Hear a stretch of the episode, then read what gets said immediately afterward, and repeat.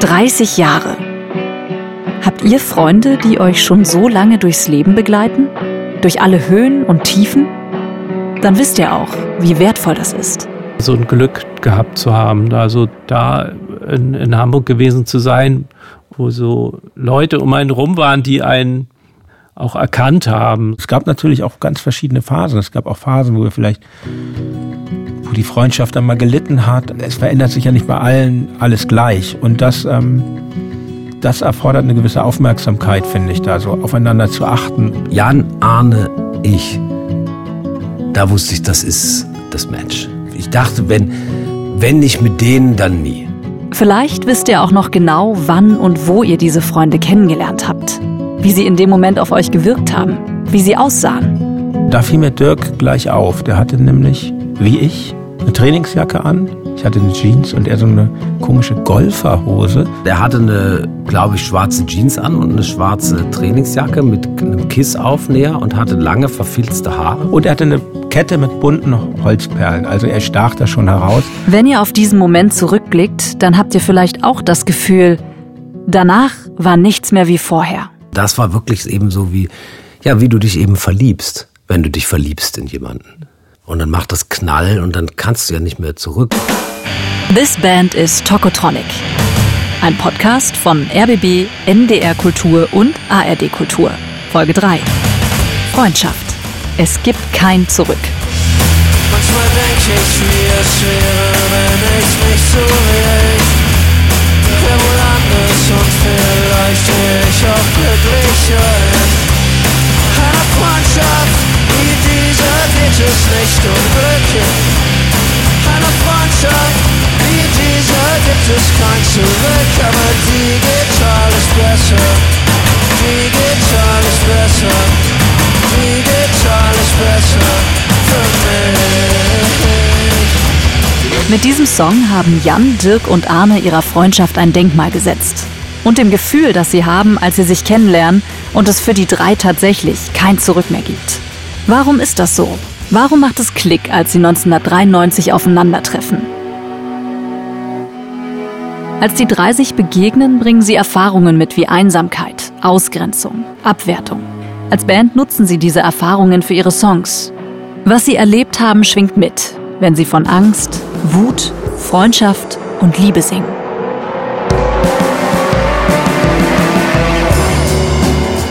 Ich bin Stefanie Groth, Autorin und Host von diesem Podcast. Und das hier ist die Geschichte über Tokotronic, wie ihr sie noch nie gehört habt. Und jetzt geht's zurück in die Kindheit und Jugend von Tokotronic. Ende der 70er Jahre. Elvis has left the building. Aber John Lennon lebt noch. Und Rock'n'Roll auch.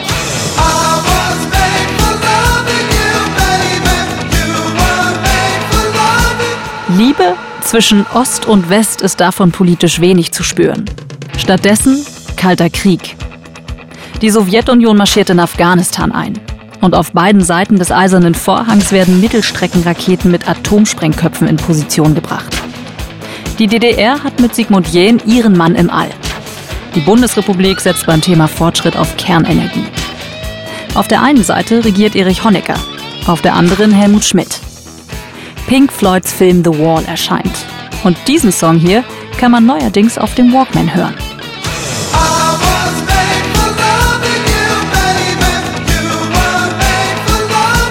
Die erste Musik, die ich ähm, wirklich begeistert gehört habe, war, war Hardrock und Metal. Vor allen Dingen sehr obsessiv die Band Kiss und äh, von denen hatte ich auch riesen Poster in meinem Zimmer. Das waren halt Superhelden. Das war für mich völlig unerreichbar. Als I Was Made for Loving You von Kiss rauskommt, ist Jan acht Jahre alt. Er wird in Hamburg geboren und wächst zusammen mit seinem älteren Bruder in einem Vorort der Hansestadt auf. Er geht gern zur Schule, trifft sich mit Freunden. Und sein Zimmer ist, wie es sich gehört, mit Postern zugekleistert. In der Schule hat Jan keine größeren Probleme. Mit einer Ausnahme. Bei mir ging das Ganze damit los, dass ich mich nicht für Fußball interessiert habe. Und das macht er natürlich, wenn man Junge ist zum Außenseiter.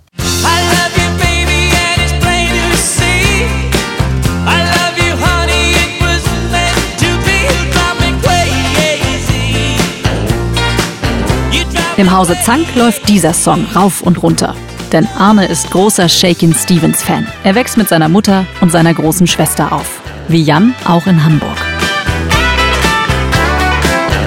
Mein Vater ist zur See gefahren und meine Mutter war ähm, Friseurin.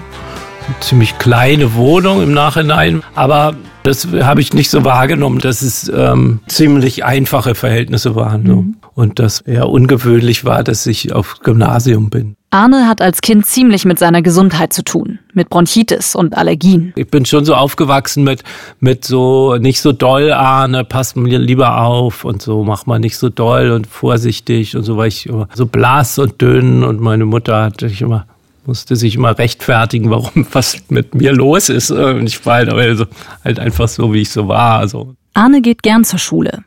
Das ändert sich allerdings, als er in der vierten Klasse eine Brille bekommt. Und dann kriegte man so dieses Gefühl, so irgendwas stimmt hier nicht oder irgendwie habe ich, hab ich mir das anders vorgestellt. Es war doch, ich war doch eigentlich so mittendrin, so warum funktioniert es, warum mögen mich denn nicht alle voll gerne und ich wurde durchaus auch gemobbt, so, oder mal so eine Zeit lang, wo ich weiß, so, dass, dass mich so Leute auch so auf dem Schulhof so aufgelauert haben und da, da kam ich mir schon komisch vor irgendwie.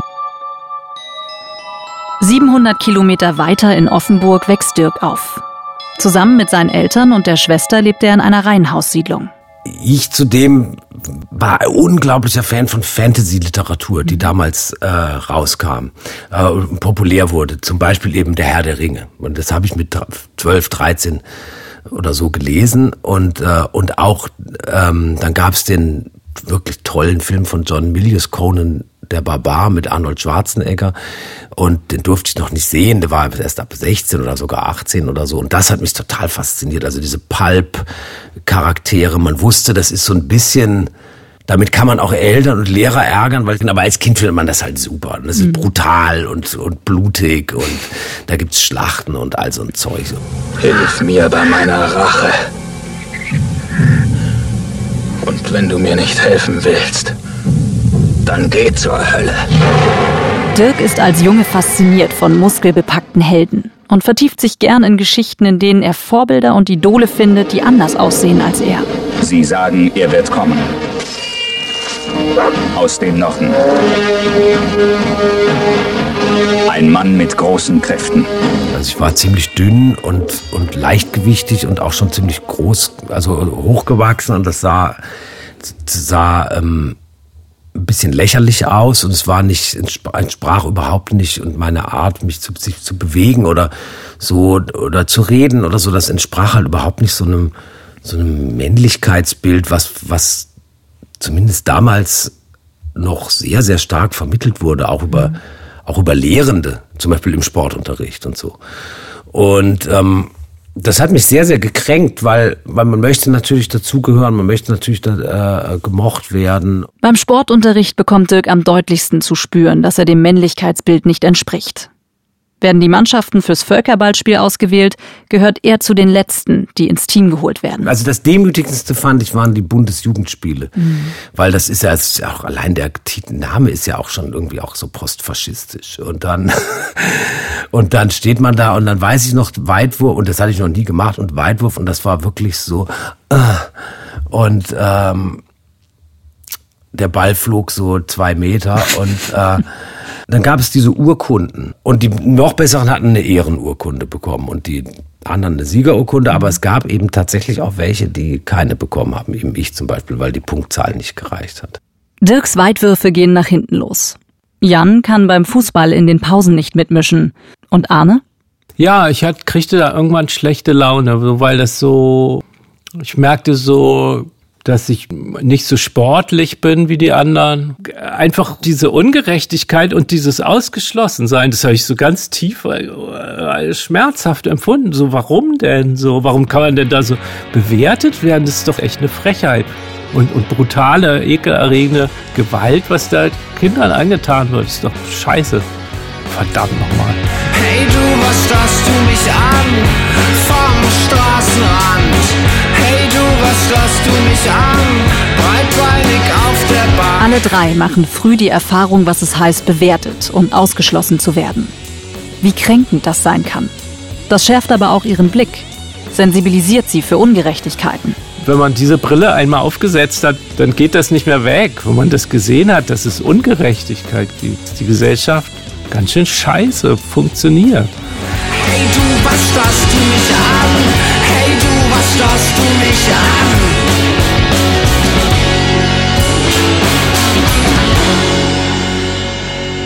Die Kindheit zieht vorbei. Aus den 11, 12, 13-Jährigen werden 14, 15, 16-Jährige und Musik spielt eine immer wichtigere Rolle für Jan, Arne und Dirk. Es gibt noch etwas, das die drei mitnehmen aus ihren frühen Jahren. Wenn dir ständig gezeigt wird, dass du nicht reinpasst, dann gibt es da eine andere Welt, in die du dich reinstürzen kannst. Zu den Helden aus Comicheften und Fantasy-Romanen kommen jetzt mehr und mehr auch Rockstars in Musikzeitschriften. Dirk träumt sich in die Welt der Pop- und Rockmusik. Er bringt sich eigenständig die ersten Akkorde auf der Gitarre bei, führt Selbstgespräche, in denen er sich vorstellt, Interviews zu geben und fängt an, erste Songs zu schreiben. Und das war, glaube ich, dann meine Rettung, weil dann so mit 16, 17 wurde es dann besser und dann gab, hat man sich eben so als als Punk-Fan oder Grunge-Typ oder so, denn dann hat man noch so fünf, sechs, drei, vier, fünf, sechs andere Typen gefunden, die auch so waren und dann war man so ein bisschen so eine Gang und dann konnte man eine Band machen und du spielst Schlagzeug und du machst das. Zieh mir den Pulli vor dem Spiegel aus. Teenage Riot im Reihenhaus. Ich gebe dir alles und alles ist wahr. Electric Guitar. die, die Jahre, ich weiß nicht, wo man so in der 12., 13. Klasse, 11., 12., 13. Klasse war, war ich nicht mehr so ein Außenseiter. Da hatte man schon so eine, also jetzt sage ich es doch, Identität gefunden als so der Punk von Offenburg und mit seinen Punk-Freunden und da waren wir so im Jugendzentrum und so. Also da gab es schon, eine, da gab es schon eine, eine, eine gegenseitige Solidarität und eine, Gegense eine Freundschaft und eine Aufgehobenheit. Einer, der zu Dirks Inner Circle gehört, ist Alexander, sein allerbester Freund.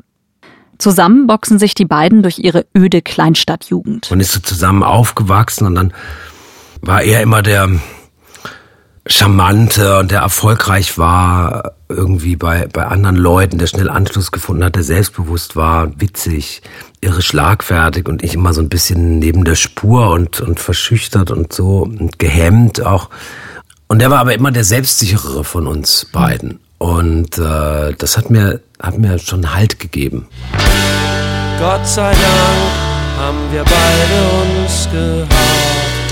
Alexander ist Teil von Dirks Leben. Und so wird er auch Teil von Tokotronic. Er wird der erste Tourmanager der Band. Siehst ja selber, hier verändert sich nichts groß.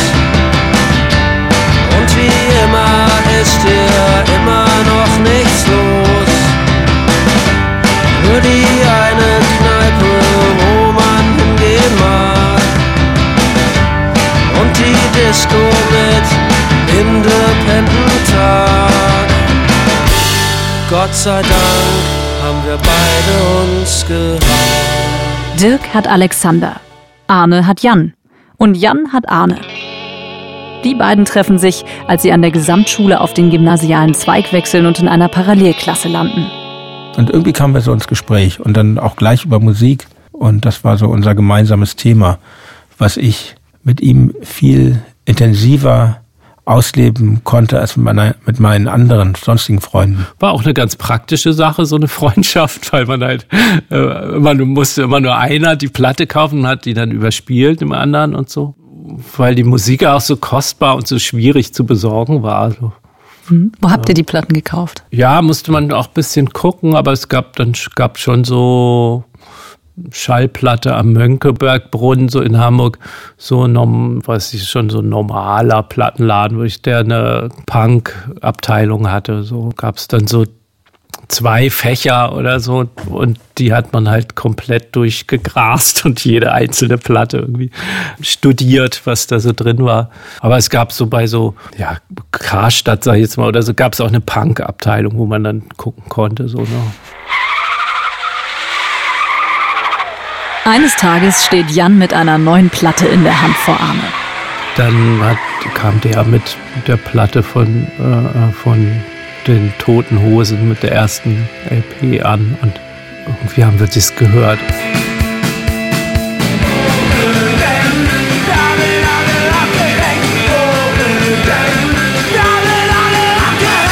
Und dann haben wir uns darüber so gefreut, was ist denn das und voll also abgeschotet, würde ich jetzt in dem damaligen Jargon sagen. So, was ist denn das? Wie sehen denn die aus? Was sind das für Typen? Und, äh, und was ist das für eine für komische Musik? Und von da ausgehend sind wir sehr so in dieser Deutschpunk-Subkultur abgedriftet und Arne war ein bisschen offener, glaube ich, eigentlich als ich, weil Arne hatte ein Bravo-Abo. Ich habe Bravo nie gelesen. Ich habe das irgendwie, fand das immer kacke. Ich war so streng mit mir damals schon. Ich fand das irgendwie ideologisch blöd. Hab's natürlich, aber wenn ich dann bei Arne war, doch irgendwie durchgeblättert und äh, aufgesogen und ähm, der war besser informiert über Popmusik als ich. Gab es Alternativen, was du lesen konntest? Pop-Rocky, ja. Nein. und so verbringen sie viel Zeit miteinander gute Momente. Für Jan sind die damals besonders wertvoll. Ich fand das Leben als Teenager sehr belastet, schwierig, äh, tragisch. So fühlte es sich für mich in weiten Teilen an irgendwann. So diese war so das Ende der Kindheit war für mich nicht so einfach.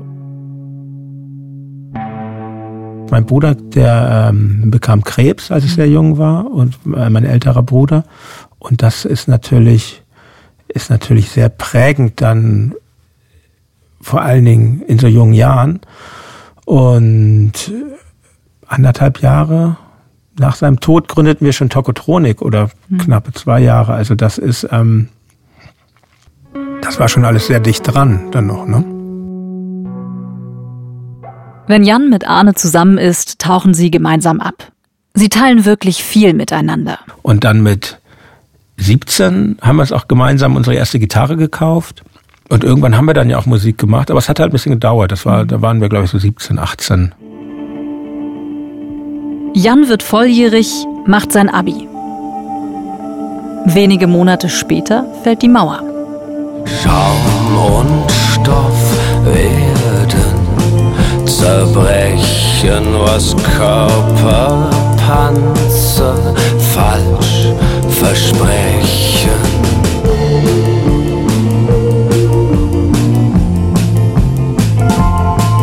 Europas Mauern werden fallen an die Anemonen und Korallen.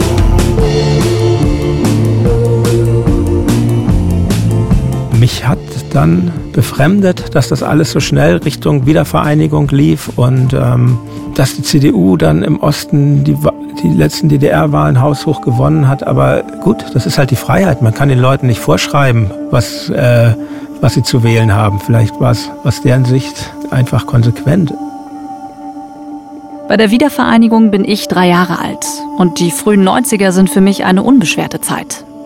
Ich bin in der Kita, danach Einschulung und Großwerden im Berliner Plattenbau. Ich bin zu jung, um mitzukriegen, was sich politisch in der Zeit tut, was da gerade für ein historischer Umbruch stattfindet. Das ist bei Jan damals ganz anders. Ich denke viel darüber nach, wie ich mit meinen Eltern darüber gesprochen habe, weil die sind ja aus Berlin beide und mhm. sind aus Berlin weggegangen vor dem, vor dem Mauerbau. Und die haben sich wahnsinnig über die Wiedervereinigung gefreut, so, weil sie ähm, diese, diese Teilung als bedrückend empfunden haben. Jetzt nicht aus irgendwie Patriotismus heraus, sondern ja, weil, weil sie auch den Zustand kannten, bevor die Mauer stand. Und ich konnte das damals nicht so recht nachvollziehen. Und ja, heute denke ich, es ist schade, wie das so schnell in so einen, in so einen nationalen Taumel umkippte und schlimm, wie ungehindert Neonazis da dann ihre Pogrome äh, gestalten konnten, gekrönt von Rostock-Lichtenhagen. Ja, das habe ich als total verstörend dann wiederum wahrgenommen. Mhm. Und auch einen schlimmen Moment in der deutschen Politik, dass diese Pogrome zum Anlass genommen wurden, die Asylgesetze zu verschärfen. Ich erlebe in dieser Zeit, vor allem in den Nullerjahren, was der Autor und Journalist Christian Bangel als Baseballschlägerjahre beschreibt. Rechte Gewalt, offen auf der Straße. Auf dem Nachhauseweg vor Neonazis wegrennen müssen, weil man ein bisschen links aussieht. Und das gibt's eben nicht nur im Osten, das erlebt auch Jan in Hamburg. Ich hatte dann bunte Haare. Ich musste oft, gerade wenn ich jetzt eher so in den Vororten war oder so, musste ich öfter mal rennen, weil irgendwelche Rechten oder auch irgendwelche Gangs, die es ja auch in Hamburg gab, denen mein Äußeres nicht gefiel. Und ähm, war aber alles, ja, war schon nicht angenehm, wenn man mal sagt. Man neigt dann ja mal zu, das zu relativieren, weil ich wurde jetzt nie irgendwie wirklich verletzt oder so, aber überhaupt die Tatsache, wegrennen zu müssen, ist erstmal nicht so schön.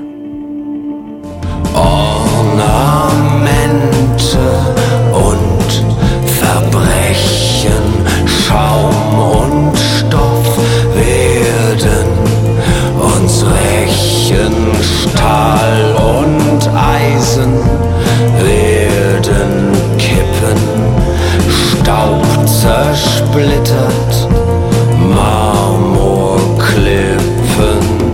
das bei euch in der ähm, Familie oder da, wo du groß geworden bist, verhandelt worden, das Thema Nationalgefühl, Nationalität?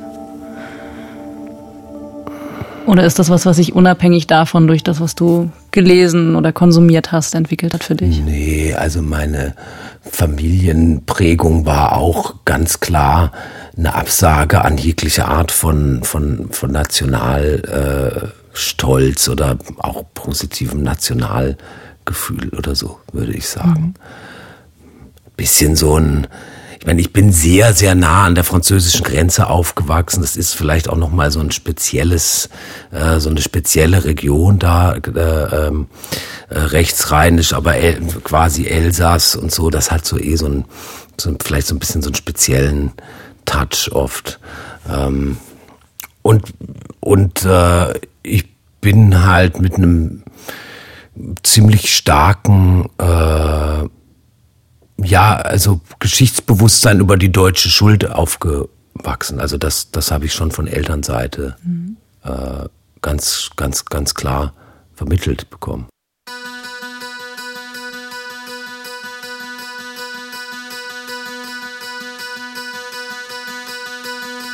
Frühjahr 1993. Vor dem Hauptgebäude der Universität Hamburg herrscht wuselige Aufregung. Es ist Orientierungswoche Heißt, die Neuen kommen. Jede Menge Erstsemester strömen in das historische Gebäude direkt am Hamburger Dammtor. Eine hohe Kuppel krönt den Bau und wer hinein will, muss erstmal an einem beeindruckenden Säulengang vorbei. Dirk steht an diesem Tag auch als Erstsemester vor dem Gebäude. Hinter Dirk liegt schon ein abgebrochenes Studium in Freiburg. Er hat es auch an der Schauspielschule in Wien probiert ohne Erfolg. Dann habe ich halt gehört von, dann dachte ich, ach, aber Hamburg, da gibt's so eine geile Musikszene und mhm. vielleicht, ich will ja eigentlich Musik machen.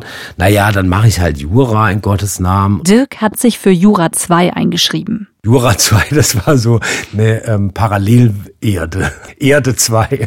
Ein politisch linksorientiertes Jurastudium, das auch Jans Interesse weckt. Ich habe das aus so einer Orientierungslosigkeit heraus studiert, aber schon mit dem Hintergedanken, ja, damit kann ich ja dann vielleicht auch irgendwie äh, beruflich was anfangen, weil ich dachte zu dem Zeitpunkt nicht, dass ich in den künstlerischen Bereich gehen würde.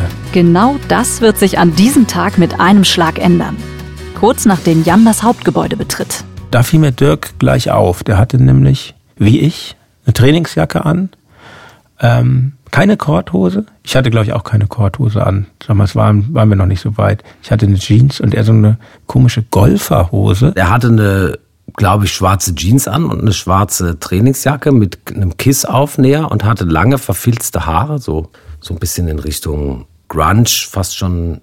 Und trug so eine, in, in eine, seine Unterlagen, so ein Spiralblock in der Plastiktüte mit sich rum. und nicht mit so einem Rucksack. Und ich hatte genau dasselbe. Ich hatte auch eine Plastiktüte dabei und hatte, glaube ich, ein T-Shirt an von irgendeiner Hardcore-Punkband. Und er hatte eine Kette mit bunten Holzperlen. Also er stach da schon heraus. Und dann äh, haben wir, sind wir gleich ewig ins Quasseln gekommen über alle möglichen Sachen. Musik natürlich mhm. wahrscheinlich. Hat Klick gemacht. Hat total Klick gemacht.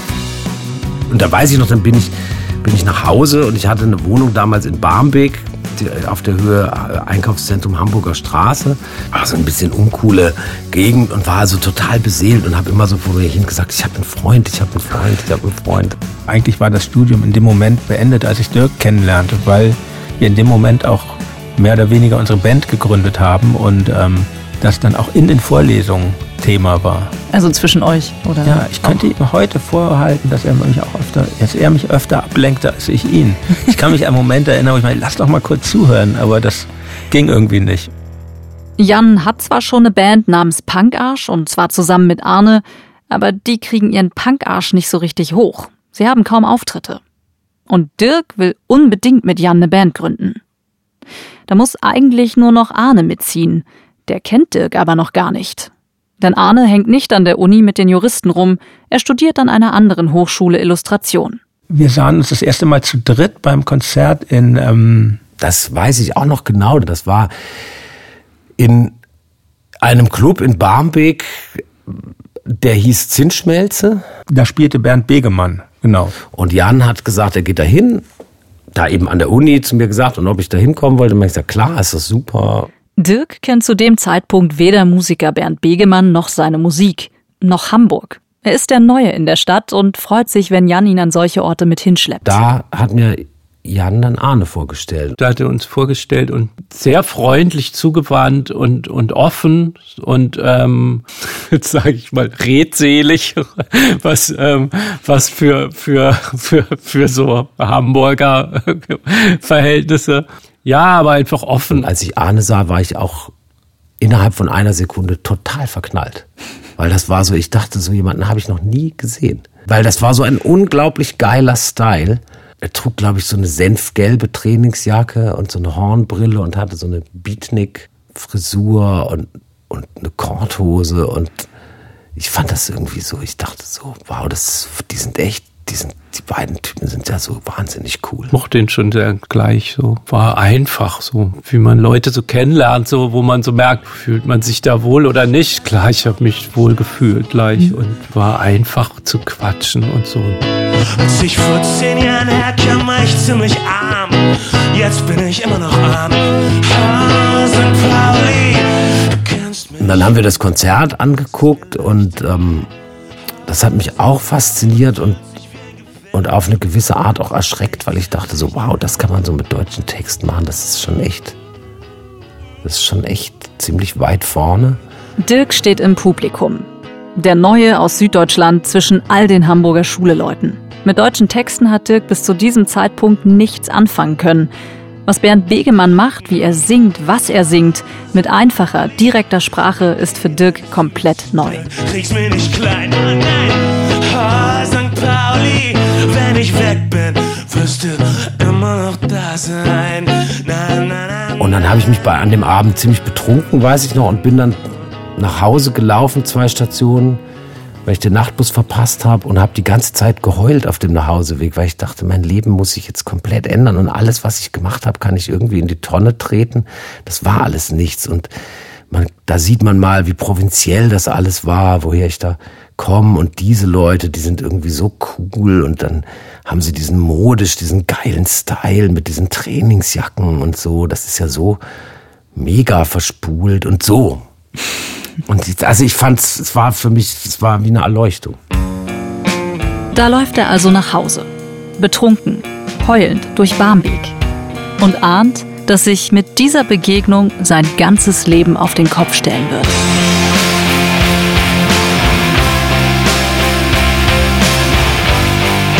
Von diesem Moment an gibt es kein Zurück. Für Dirk, für Arne für Jan. Wir drei waren auf eine ganz tolle Art äh, verliebt ineinander, so wie was irgendwie, glaube ich, nur sehr junge Menschen sein können. Du bist der Jackpot meines Lebens, zu Beginn der Vergleich ist eher schief als Leben,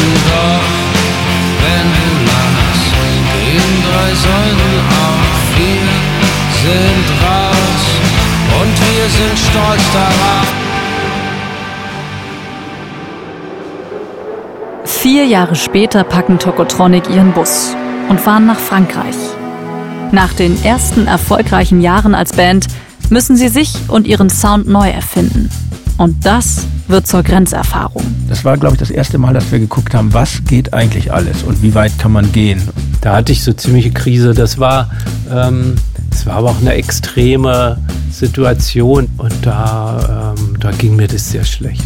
Ich kann das von mir behaupten, man war halt die meiste Zeit stockbetrunken. Wir haben dafür wirklich so intensiv und so lang wie noch nie an einem Album gearbeitet. Es ging sehr um das Einfangen des magischen Momentes.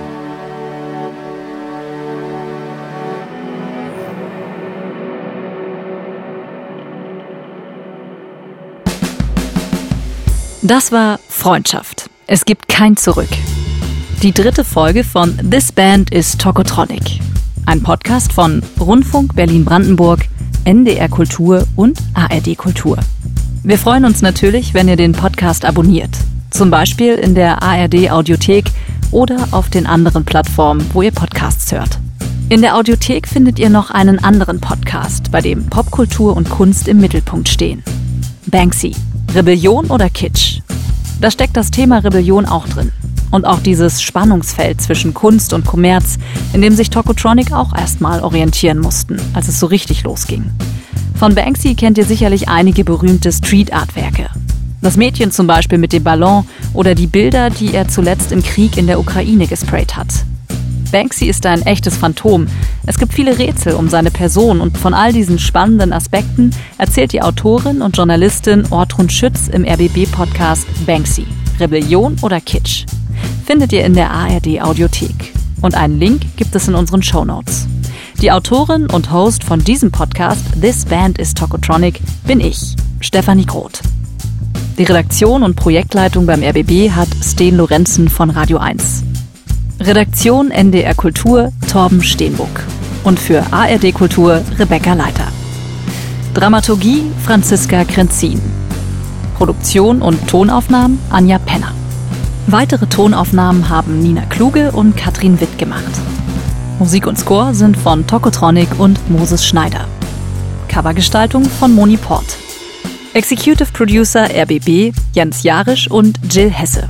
Executive Producer ARD Kultur Christian Costa-Zahn. Executive Producer NDR Kultur Stefan Fort.